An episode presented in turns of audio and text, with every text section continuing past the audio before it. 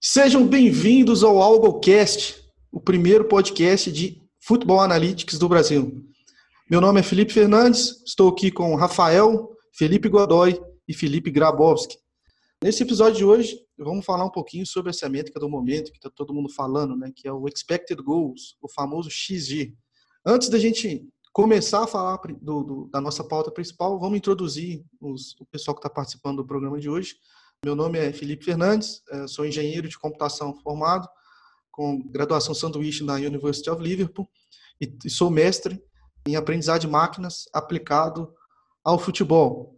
Agora vou introduzir todos os, os participantes, né? Rafael, se apresente. Fala pessoal, bom dia, boa tarde, boa noite, dependendo de quando vocês estão ouvindo isso. Eu sou Rafael Blay, eu sou o fundador do Algoritmo, um blog que eu comecei faz uns dois, três anos para falar de futebol de um jeito diferente. E estou muito, muito feliz em começar esse projeto do podcast aqui. Um pouco sobre mim, eu sou formado em Ciências da Computação e Administração na Universidade do Sul da Califórnia e também fiz um mestrado em Analytics lá, então já estou mexendo com essa história de análise de dados e também com futebol já faz um tempinho. Eu já fiz estágios de Data Science em algumas empresas tipo Lookbox, Itaú, no Facebook. Então, Acho que eu tenho bastante recurso, já estou estudando isso faz bastante tempo e quero mais cada vez mais gente nessa comunidade. Isso aí. Vamos falar então agora com o Godoy. Obrigado. Fala Fernandes, fala todo mundo.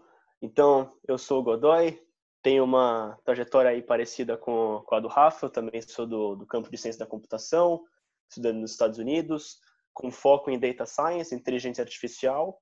Também já tive a oportunidade aí de estar fazendo o estágio de data science, trabalhando né, processando Big Data, fazendo modelos, trabalhei no, no Facebook também. E é muito bacana a gente poder trazer toda essa bagagem nossa agora para falar de futebol, né? Que é muito mais bacana. Então, também estou muito feliz aí de começar esse projeto. Eu que sou um dos fundadores da Astafut, assim como todos os outros aqui presentes. E a gente está muito animado de trazer essa discussão aí para o Brasil. É isso aí.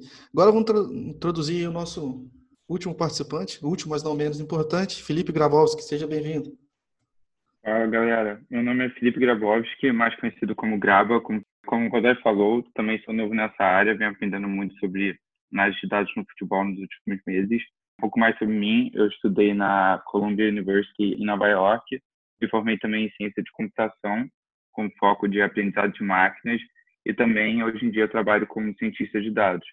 Eu sempre fui amante de futebol, mas nesses últimos meses percebi que a maioria dos modelos que eu aprendi no trabalho na faculdade poderiam ser aplicados aos dados de futebol para extrair informações muito úteis.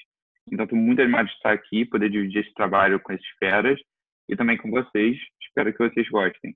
Introduções feitas, né? Faltou dizer que, que eu, uh, no meu mestrado, eu tive que estudar muito questões táticas e comportamentais, enfim, de análise de desempenho.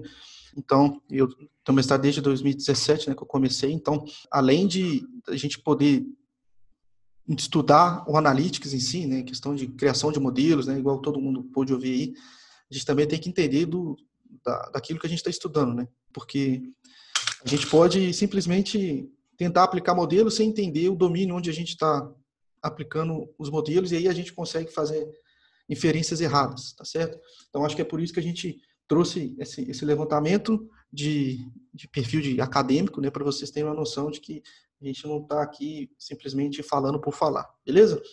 Falando sobre a pauta principal, né, o que, que é o expected goals? Né? O expected goals hoje, né, está sendo aí tudo bem, muito bem falado, mas é uma coisa que já tem algum tempo, né, sendo, vem sendo utilizado, principalmente lá na Inglaterra, tá? Se eu não me engano, desde 2013 já é uma métrica que já é começou a ser introduzida, né? Os clubes eu, da, da, Inglaterra, foi lá que, que eu comecei a até ver que essa, essa coisa de analytics era muito presente nos clubes lá, né? quando eu passei meu, meu período lá na Inglaterra. E aí foi começar a pesquisar, né? Passava algumas reportagens e a gente foi vendo que tinha os departamentos, os clubes tinham departamentos específicos de analytics, né? Falei assim, bom, deve, deve existir uma coisa e foi começar a procurar sobre isso. E aí, se eu não me engano, em 2017, posso estar errado nessa data precisa, a BBC introduziu essa métrica durante suas transmissões. Né? Então, falar especificamente do que, que é né, o gol esperado, o que, que é o XG, vou pedir o Rafael para ele explicar aí uma forma, uma forma um pouco mais formal, né? a parte mais teórica, né? o, que, que, o que, que a gente tenta prever quando a gente usa o expected goals, o que, que é? Explica para a gente aí. Então, o XG, como você disse mesmo, já está sendo usado faz um tempinho na comunidade de analytics e tal, mas o pessoal ainda que talvez não está tão familiarizado com esse tema pode ter um pouco de medo do nome, parece algo difícil, mas de verdade é algo bem tranquilo. A ideia do XG é a seguinte: você tem um chute, que é uma das ações principais no futebol, e com esse chute a gente quer calcular qual que é a probabilidade daquele chute ser gol.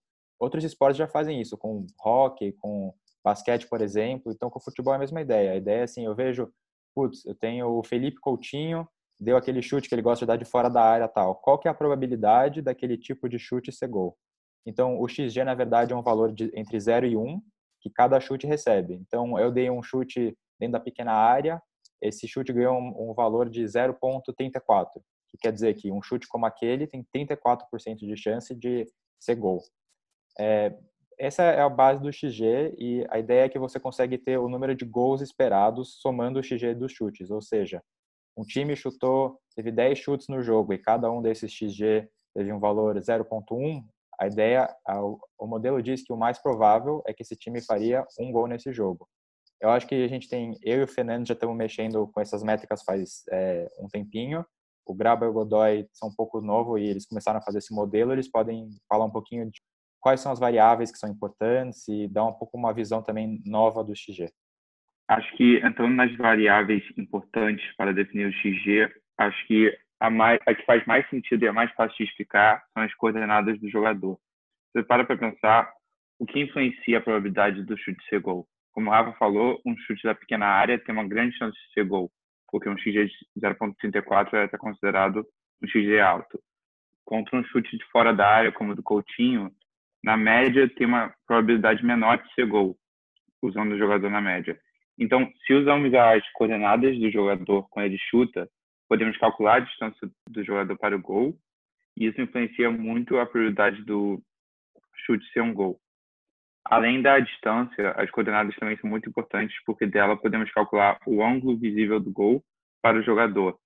É, vamos comparar, por exemplo, um chute é, do meio da área onde o jogador tem o gol inteiro visível para ele e pode chutar em qualquer um dos cantos. Esse jogador vai ter uma probabilidade de chance mais alta de é, acertar o gol do que o jogador chutando da linha de fundo, que tem um ângulo muito pequeno de acertar o gol.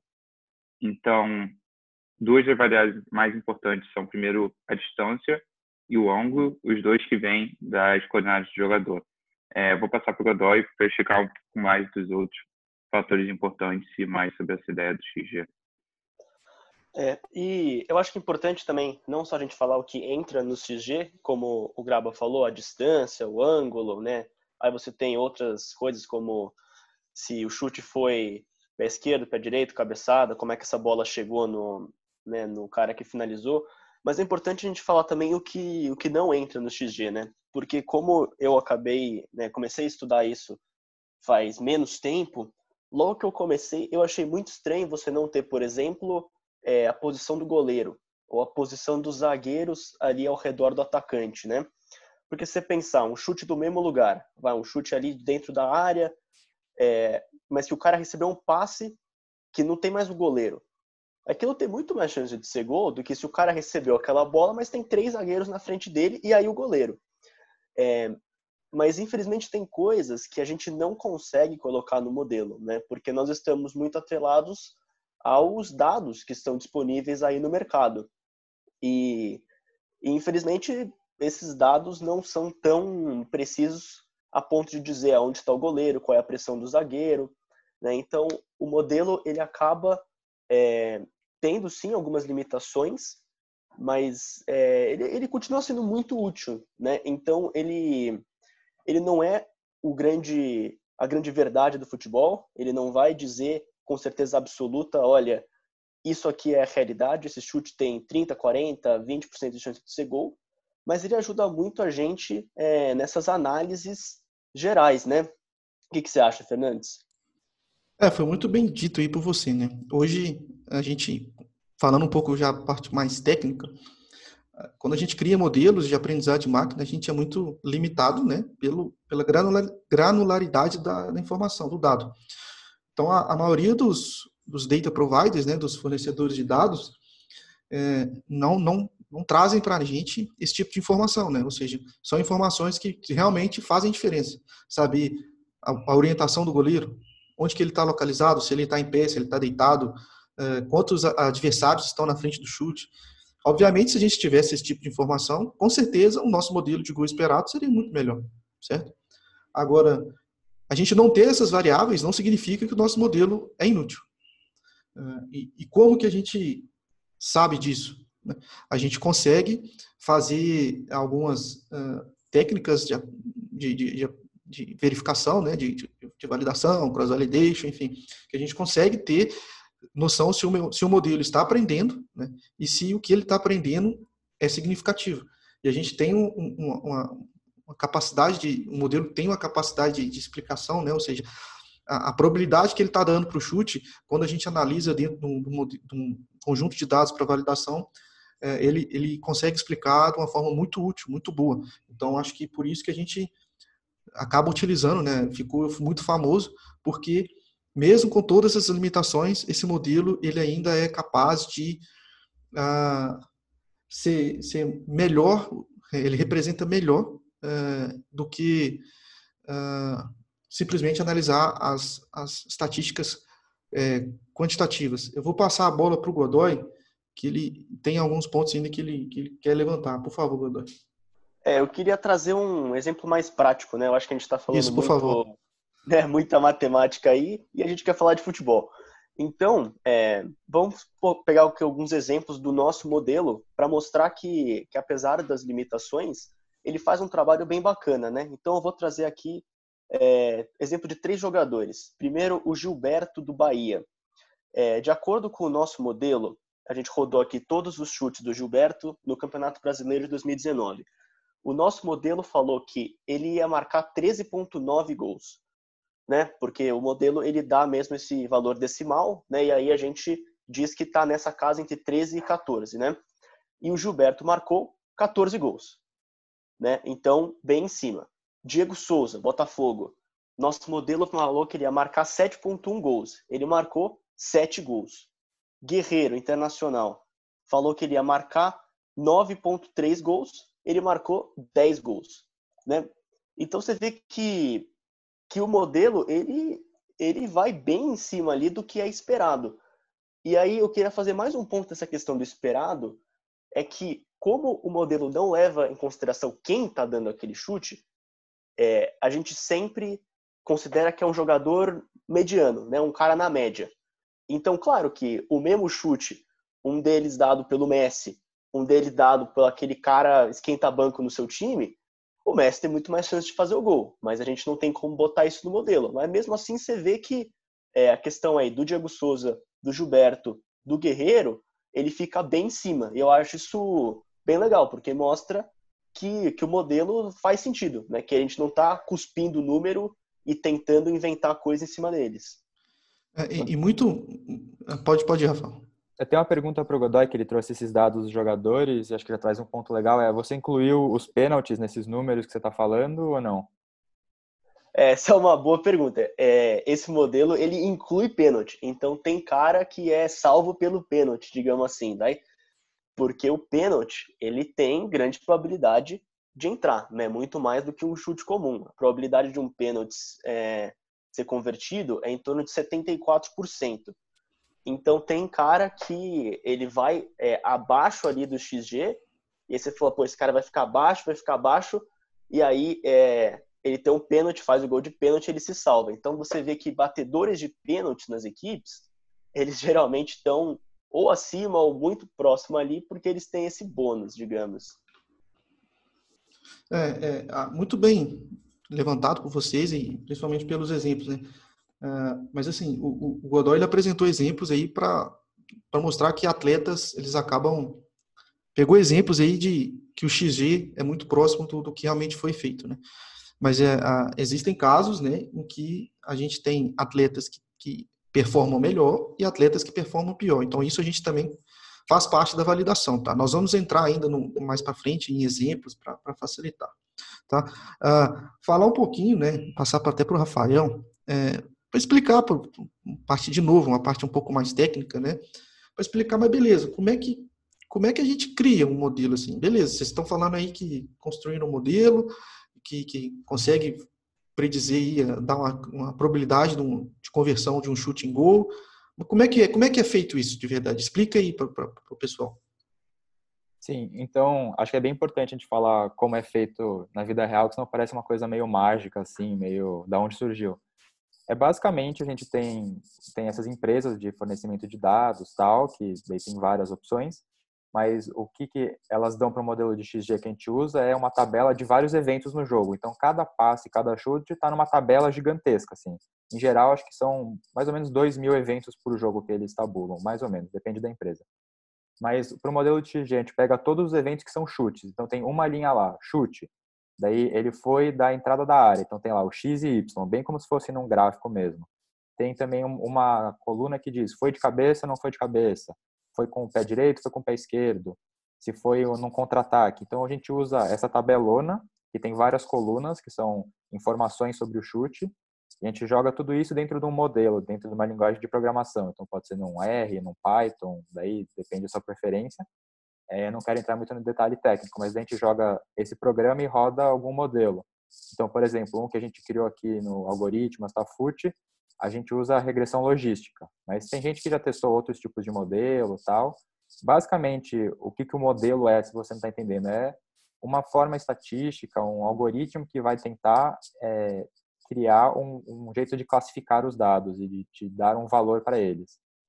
É, assim, sendo bem sincero, o que você poderia fazer? Você poderia assistir todos os jogos do seu time, de todos os times do Brasileirão, e ficar manualmente dando nota e reestudando, analisando e criar um critério super complicado de esse, esse chute é 0.2, esse chute é 0.5, mas é, isso dá muito trabalho e não é não dá para você fazer em, em, cinco minutos que nem a gente faz. Então essa é uma das nossas vantagens de poder ter uma uma quantidade enorme de dados e fazer isso no computador em o nosso modelo de XG, a gente roda ele em 10 segundos, ele está pronto, daí dá para brincar e fazer todas as análises. O Rafa explicou muito bem essa parte técnica do modelo. Uma coisa pequena a adicionar é o número de chutes que a gente usa para criar esse modelo. É, no nosso primeiro modelo introdutório, nós usamos quase 50 mil chutes para chegar em uma forma, é, vamos dizer, precisa, que acerta muito bem é, os chutes. E, para um contexto, fizemos um levantamento pequeno e, na média, os jogos da Premier League têm 24 chutes por jogos. Se você fazer uma conta rápida, isso seria mais de 2 mil jogos que precisamos de dados só para criar esse modelo. Isso é uma coisa, assim, bem normal nas análises de dados. Quando criamos nossos modelos, precisamos de muitos dados. E como a gente já falou um pouco das dificuldades de criar um modelo, de limitações do modelo, esse é sempre uma limitação de modelos de analytics, porque realmente para o modelo ficar bom e acertar os resultados, se precisa de muitos dados. Esse é um, é um problema né, que, que existe, é, é uma limitação que, que, que, que, temos, né, porque obviamente se a gente pudesse pegar todos os chutes do mundo que já existiram e poder tirar o XG, a gente faria isso, mas é, é, é impossível, então a gente sempre tenta pegar dados mais heterogêneos possíveis, né? Então, ou seja, pegar de ligas diferentes, de temporadas diferentes, é, porque aí a gente tem uma noção da média do, do jogador, né? Como o Godoy mesmo disse, a, o modelo ele sempre leva em consideração a média da, dos jogadores que, que fizeram o chute. Então, se a gente pega, vamos supor, se a gente treinasse o modelo só em dados da Premier League, o modelo ia aprender a média de jogadores da Premier League. Então, se você aplicasse aquele modelo de forma generalizada, ele não seria, é, a gente chama que ele seria overfitted, ou seja, ele teria, ele teria treinado para uma situação específica, você não podia usar ele de forma generalizada. Então, no nosso caso, a gente pegou dados aí tanto da Premier League, da Série A italiana, da Ligue 1 da França, da Primeira Liga de Portugal, da, da, do Campeonato Brasileiro. É, foram muitos chutes aí, muitos. Enfim, eu posso estar esquecendo algum, acho que foi da La Liga também, né? Enfim, da, da Bundesliga. Então a gente tentou fazer da forma mais heterogênea possível. É, obviamente, sim, é, tivemos ali um pouco mais de 60 mil chutes, né? Mas o ideal é que a gente tivesse aí mais de 300 mil chutes. É, obviamente, esse modelo é um primeiro modelo que a gente está fazendo. Se você não, não nos acompanha, siga nosso, nossa rede social no Twitter, siga também o Astafute, siga também o algoritmo, onde a gente está produzindo blog, é, posts no blog, uh, siga também as redes sociais do algoritmo, uh, e que a gente está tá falando muito sobre o passo a passo de criação né, do modelo. Então, esse primeiro modelo que nós criamos foi de 50 mil chutes. Nós já temos aí mais de 300 mil chutes só para criar o modelo. Então, acompanha a gente lá que a gente vai mostrar como que o modelo melhora, com, com, com mais chutes você coloca, enfim. Então, já terminada essa parte chata, essa parte técnica que ninguém quer saber, quer saber é de futebol, certo? Essa parte de analytics, de criação de modelo é a parte chata, a parte nerd aqui. Ah, mas a gente precisa, ah, antes de terminar essa parte técnica, a gente precisa conversar um pouquinho sobre ah, essa nova era que, que foi criada né, com o XG, que é a parte do a estatística qualitativa. Todo mundo, né, foi educado principalmente pelos esportes americanos, com as estatísticas quantitativas. Ou seja, são estatísticas que medem quantidades de ocorrência. Né? São basicamente passe certo, é, posse, sabe? Ele está medindo a quantidade de posse que o time teve, é, desarmes, interceptações, chutes, enfim, essa quantidade você consegue medir, certo? E o, e o XG, ele, ele abre uma nova perspectiva na cabeça da, da audiência, que eu acho que pode ser um pouco mais complicado, que é que a gente vem com, medindo qualidade e não quantidade. Né? E é isso que pode dar um pouco de, de embananamento, digamos assim, na cabeça da pessoa que não está acostumada. Uh, a gente é esperado que esse tipo de, de modelo, coisa nova, gere, gere é, muita rejeição, mas é por isso que a gente está aqui para tentar tirar um pouco dessa rejeição das pessoas, certo? Uh, como o, o Godoy citou as limitações do modelo, a gente também tem que levar em conta isso. Né? O modelo ele tem limitações, ele não é perfeito. Uh, então, obviamente, vão existir cenários em que, se a gente pegar cherry picking, ou seja, pegando situações específicas, ele pode ser que não, não, o valor dele não seja preciso, pode ser que não seja preciso. Mas a gente está interessado no que? No longo prazo. Certo? Então, vamos supor, vamos, já entrando para questões é, de, de aplicação. Em scouting, Vamos olhar atletas. Você vai olhar um chute do atleta ou você vai olhar uma combinação de chutes do atleta? A gente vai olhar a combinação de chutes. Eu não estou interessado em um chute que aquele atleta deu, que ele botou no DVD dele, que ficou show de bola, puta golaço meio de campo, lindo, maravilhoso. Mas e aí, o que, que isso quer dizer para a gente? Do ponto de vista, o que, que isso traz para nossa equipe? Certo? Então, acho que ah, quando a gente usa o modelo, a gente está olhando ele, no, na, a gente diz, é no, no conjunto, né? A gente está olhando ele no longo prazo. A gente não está olhando ele em uma situação específica. Por isso que ele fica muito bom, porque ele tem uma capacidade preditiva muito mais do que simplesmente olhar a média de gols ou, ou gols cedidos. A gente consegue medir é, capacidade criativa da equipe, quão, o, o, o quão bom em criar chances é aquela equipe. Da mesma forma, defensivamente, como é que está sendo a, a, qualidade das chances que aquela equipe cede? Muitas das vezes, a gente vê equipes que, que abaixam muito bloco, a gente estaciona o ônibus né, do parque de bus, que é uma gíria mais estrangeira, e que deixa o adversário chutar, né? Isso, e, e isso pode limitar, pode dar muito chute contra, mas as chances são baixas. Então, é, é a gente começa a mudar um pouco o viés de análise para utilizando o XG, porque aí a gente consegue ter uma noção da qualidade das chances que foram cedidas e criadas. Uh, vou trazer aqui para o Rafael, que ele quer adicionar. Sinta-se à vontade, Rafael. É, então, é, eu estava pensando aqui também um, um bom exemplo para, se você ainda está com um pouco de dúvida do que é XG e tal, não nos abandona, acho que tem um exemplo que vai ajudar bastante, é assim, é, tem aquela chance muito famosa perdida do David, né, que foi quase embaixo do gol e que estou para fora e virou um meme, virou tudo. E também outra chance que acho que vale a pena te lembrar é o, o, gol de bicicleta do Ibrahimovic de fora da área, acho que 30 metros longe da área. A gente sabe, tipo, você olhando futebol, você sabe que se um time ficar criando chances pro igual pro David, o jogo inteiro, provavelmente ele ia fazer uns 4 ou 5 gols. E um time que fica criando chances pro Ibrahimovic de bicicleta de fora da área vai fazer um gol a cada, sendo bem otimista, 100 chutes. E o XG nos mostra isso. Se você pegar o XG da chance do David, ele é não sei quantas vezes, acho que umas seis, sete vezes maior, talvez até mais, do que o chute do Ibra. Então o XG nos ajuda a ver isso. Tem um chute, é basicamente como se ele desse uma nota para esse chute, assim, de tipo, esse foi um chute bom, ruim, não da finalização em si, isso é importante. A gente não quer dizer, não quer dizer que se o cara pegou bem na bola, se a trivela é. dele foi bonita, não. É a chance boa de, tipo, aonde foi e quais foram as condições para aquela chance ser criada. Eu acho que isso é importante. O modelo de XG, pelo menos o que a gente usa, ele considera tudo que foi feito até assim, até o segundo que o cara encostou o pé na bola. Depois que ele encostou, não conta mais, sabe? Porque a gente não quer levar em conta no momento assim, se o cara chutou, pegou a bola de trivela, se pegou um pouco pior na bola, um pouco melhor. Essa é uma limitação do XG, mas a gente já tem outras soluções que levam em consideração isso.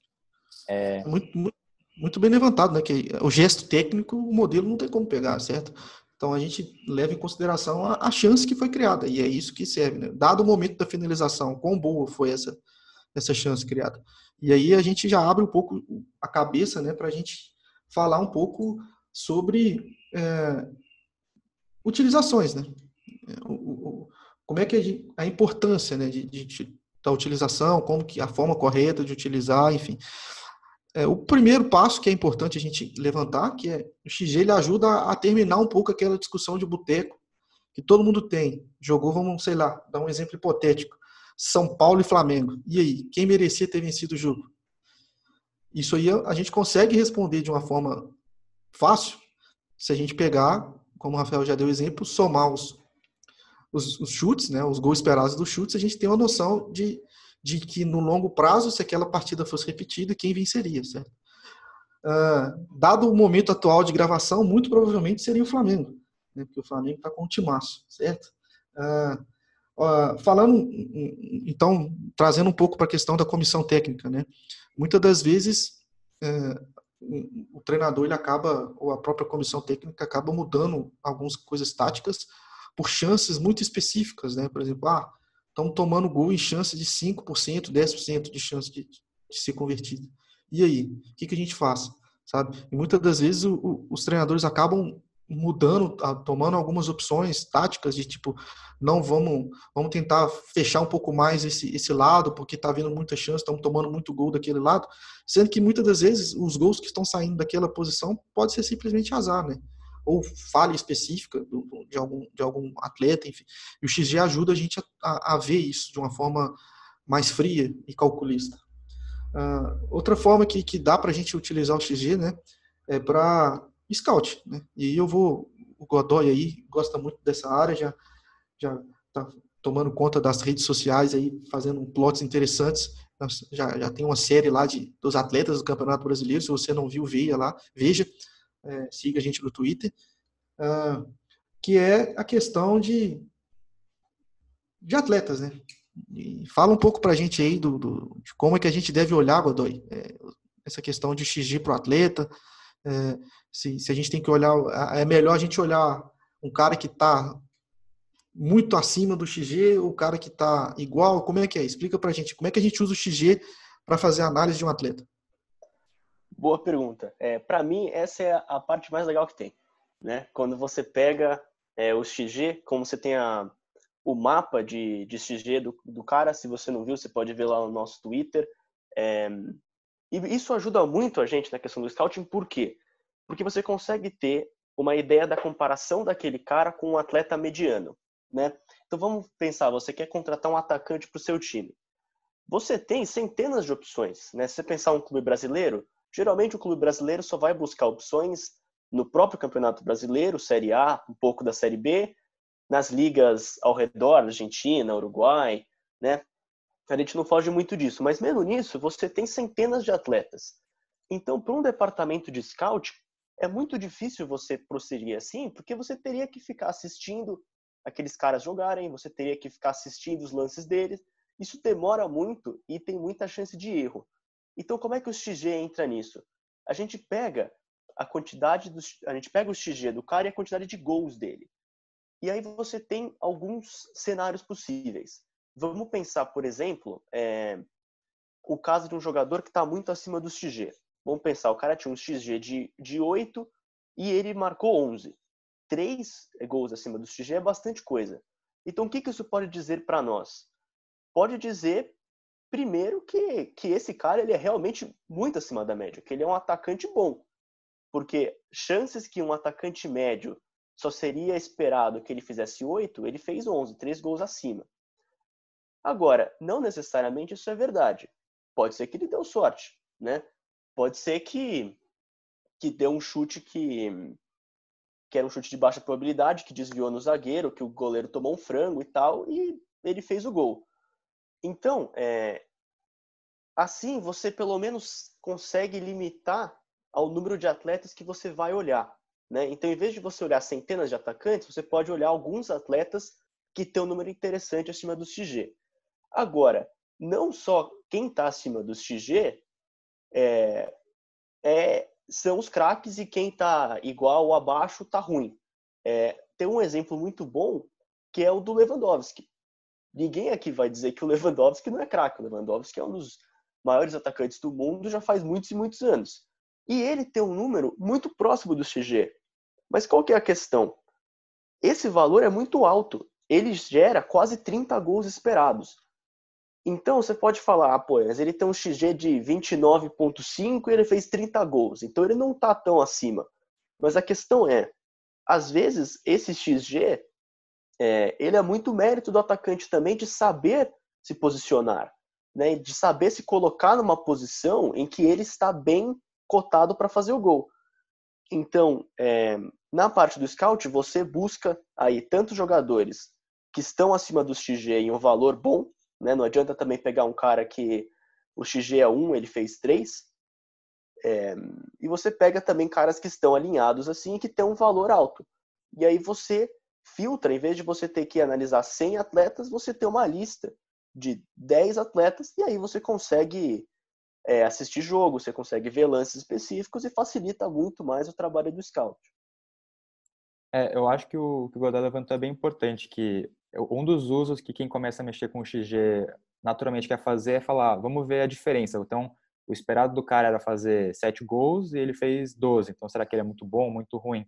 E eu, pessoalmente, eu tendo a achar que assim o número de gols ele varia muito, tem muita incerteza, às vezes tem um bate-rebate, tem coisa assim, mas o número de XG acaba nos dando uma ideia bem melhor da qualidade do, do, do atacante, do jogador. É, o XG é mais usado para atacante em geral, mas dá para se aplicar para todo mundo. Mas, por exemplo, acho que o volume de XG que o cara cria ao longo de 90 minutos, ao longo do ano, já é uma métrica em si muito importante. Por exemplo, se a gente pegar o número do Gabigol e Bruno Henrique ano passado, os dois criaram, descontando pênaltis, vai, mais ou menos 19 XG cada um. E o Gabigol acho que fez 20 gols no Brasileirão e o Bruno Henrique 21. Então você vai dizer, pô, eles só fizeram um gol ou dois a mais do que esperado, eles não são bons. O Flamengo tem que vender. Óbvio que não, são foram os melhores jogadores do Brasil ano passado, deram, tipo, foram parte de um projeto de ganhou Libertadores, ganhou Brasileirão. Então, eu acho que é meio perigoso se a gente ficar vendo esse delta, achando que essa é a métrica do se o cara é bom, se o cara é ruim. Eu acho que tem muita e tem muito time que pode ser esperto e usar esse delta para achar oportunidade de mercado. Tem muito cara que às vezes teve um ano, o cara, o XG dele, o expected goals, ele deveria ter feito 10 gols. E o cara fez dois no ano, por exemplo. Você fala, putz, o cara é horrível, tá perdendo todas as chances. Talvez, mas acho que vale a pena analisar. De repente ele teve um ano ruim, assim, deu azar, ou, ou enfrentou goleiros muito bons e é uma oportunidade boa de comprar um cara barato. O mesmo pode acontecer com o contrário. Por exemplo, tem um cara que o esperado era que ele fizesse três gols e ele fez dez no ano, porque deu sorte, pegou um rebote aqui, pegou um jogo muito fácil que ele fez quatro gols, daí o time vai lá e gasta uma grana num cara que não vale tudo isso. Então, acho que tem que tomar cuidado porque o Analytics tem que ser usado direito para ele realmente ser bom para o time. Se você usar ele do jeito errado, ele pode acabar custando caro, na verdade. Exemplo de, de má utilização de XG é o que não falta. Isso aí, meu amigo, enfim, né?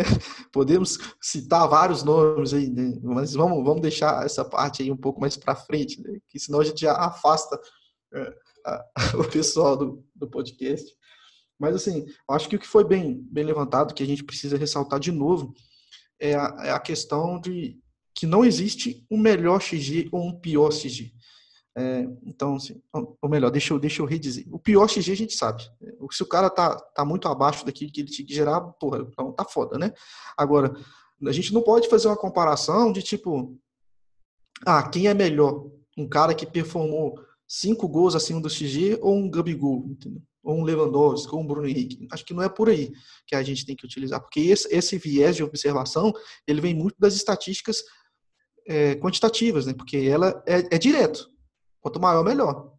Certo? Teoricamente. Ou então, se, por exemplo, se for uma, uma métrica que você está querendo diminuir, quanto melhor, melhor. Quanto menor, melhor. E o XG não é assim.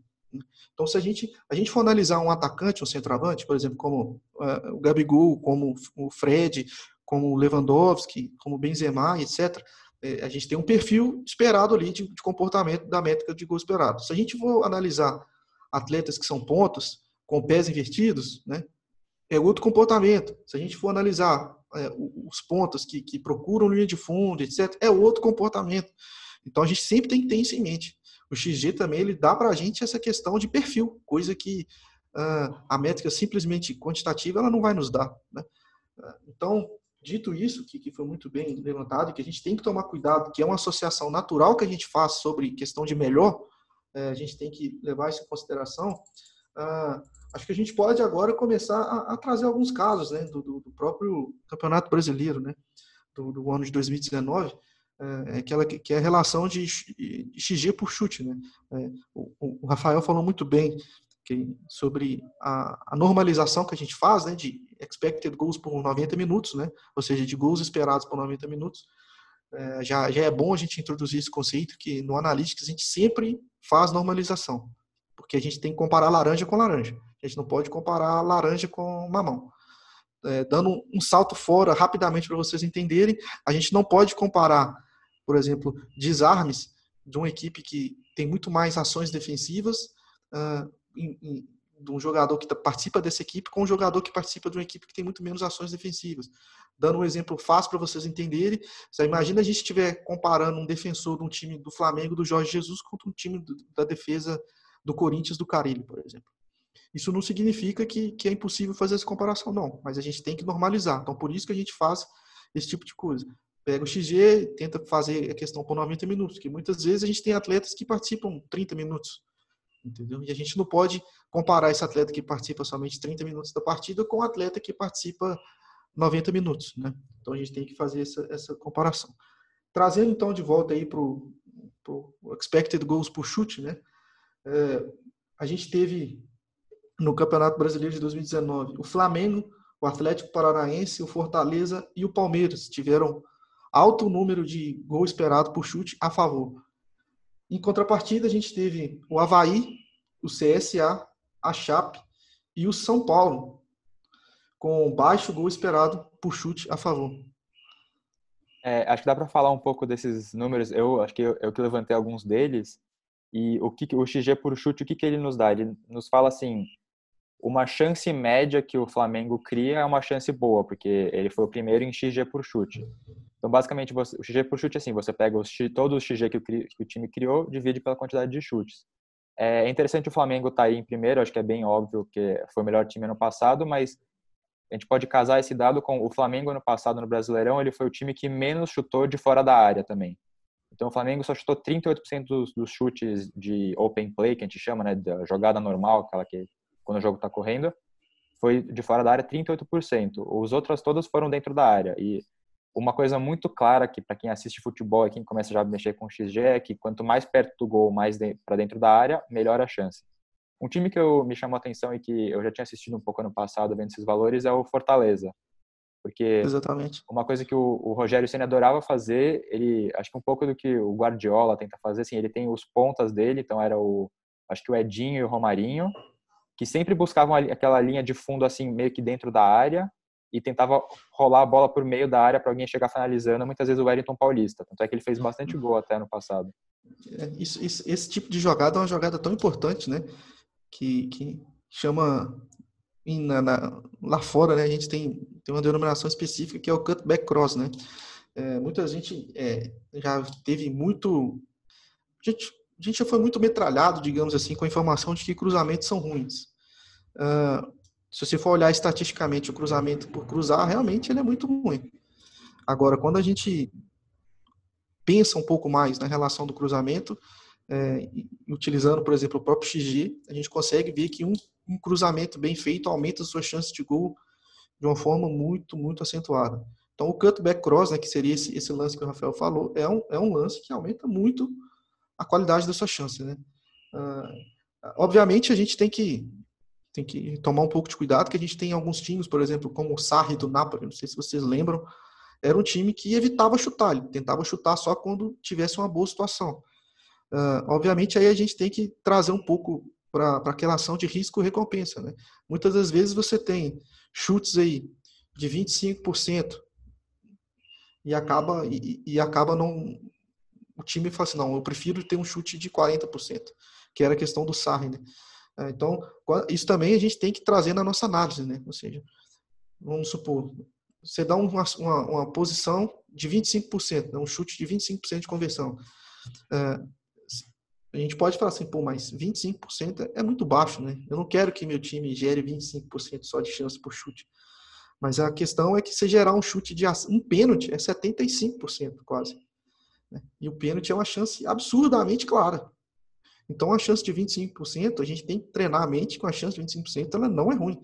Um jogador um jogador um pouco acima da média, ele vai fazer uma conversão de um a cada três chutes, não a quatro, por exemplo. Então, se você está conseguindo criar chances para um, um, atacante que a cada três finalizações ele vai fazer um gol, é uma situação muito boa. Né? Então, a gente precisa também deixar isso claro, né, que faltou falar um pouco antes, que uma chance de 25% é uma chance boa. Né? Acho que nessa linha, eu levantei aqui, queria trazer, ainda bem que você falou isso, me lembrou, é, às vezes a gente começa a ver esses valores de gente não tem base o que é um valor bom, o que é um valor ruim. Então eu, eu listei assim, um chute de fora da área, então a 20 metros do, do gol, um a, dentro da área, mas da grande área, não da pequena, então a 11,5 metros, e um na pequena área, assim, naquela risca, que é 5,5 metros. Central? Mas central pro gol? Todos, todos como se fossem central para o gol. Uhum. Acho que como se não tivesse, acho que se não tivesse tido uma assistência, então se o cara chegou lá sozinho, tentar um bem básico. Os valores que eu tenho aqui, por exemplo, o chute de fora da área, 20 metros, é mais ou menos 0.076, então 76% de XG. Então, 1 a cada 13 são gol, mais ou menos. De dentro da área, é 0.18%. É 0.18. 18% dos gols é, entram. Então, mais ou menos 1 em cada 5, vai. E o da pequena da área é 39%, então 0.39. Então, é mais, mais ou menos 1 cada 2, 1 cada 3. Porque às vezes a gente acha que o chute de, da pequena área devia ter um XG de 90 tal por cento, mas na verdade, se você pega os dados, na verdade não. Tem muito chute da pequena área que o cara erra, porque tem, tá muito travado, tem muita gente e tal.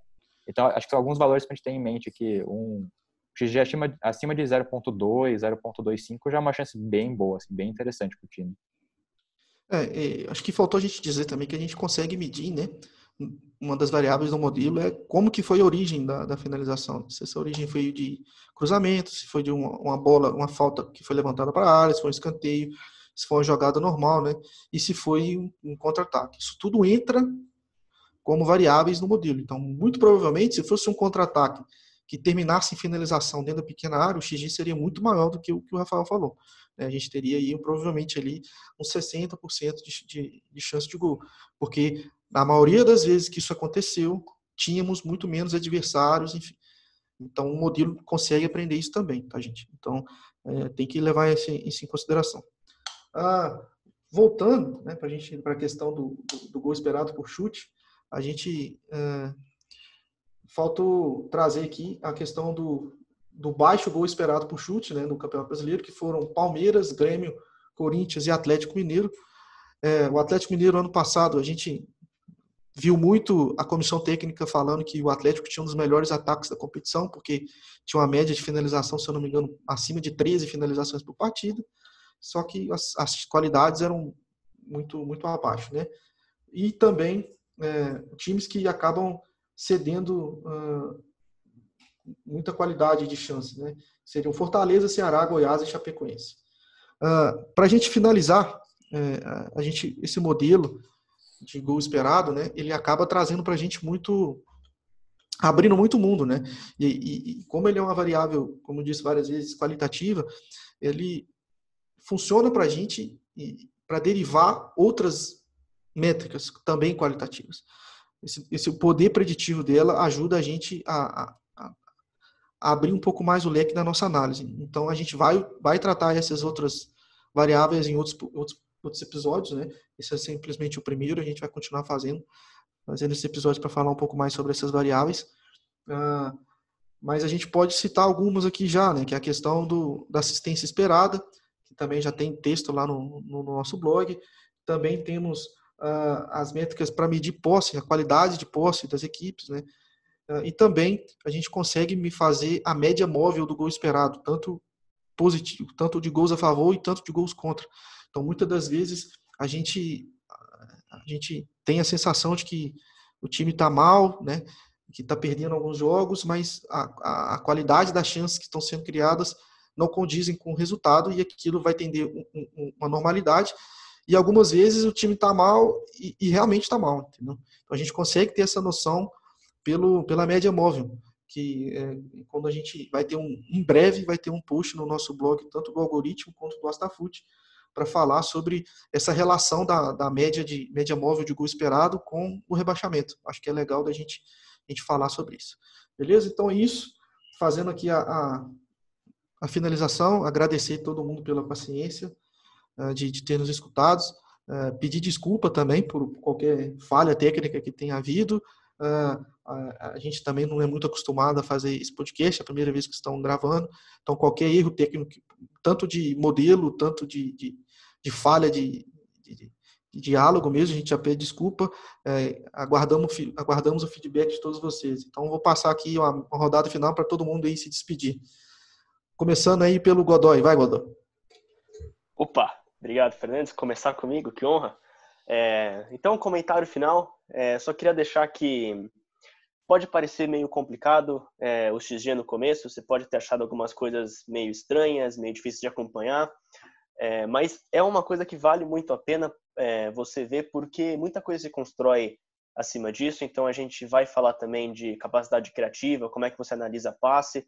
Então, se você achou um pouco complicado, é, vê lá no nosso Twitter os mapas, que eu acho que vai ajudar você a entender um pouco essa questão da localização do jogador, o XG, é, tem texto no nosso site, nostafute.com.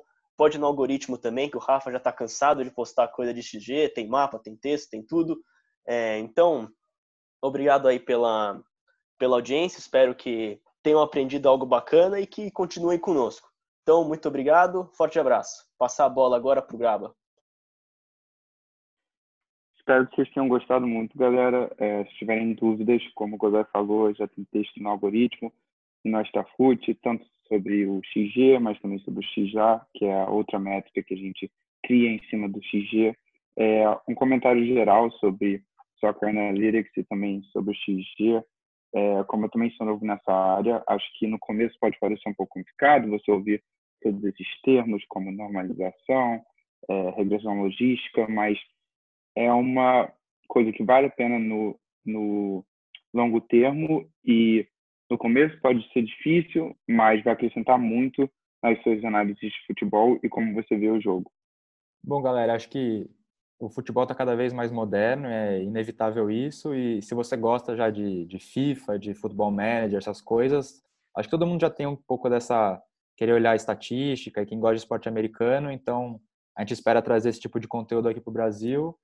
E em breve já vamos ter mais coisas, por exemplo, falar de quem são os melhores garçons do Brasileirão, de assistência, então já vai ter muita coisa legal vindo por aí. É, agradecer a audiência de vocês e daqui a pouco estamos juntos de novo. Então é isso, obrigado a todo mundo e se puder, fique em casa nessa quarentena. Um abraço.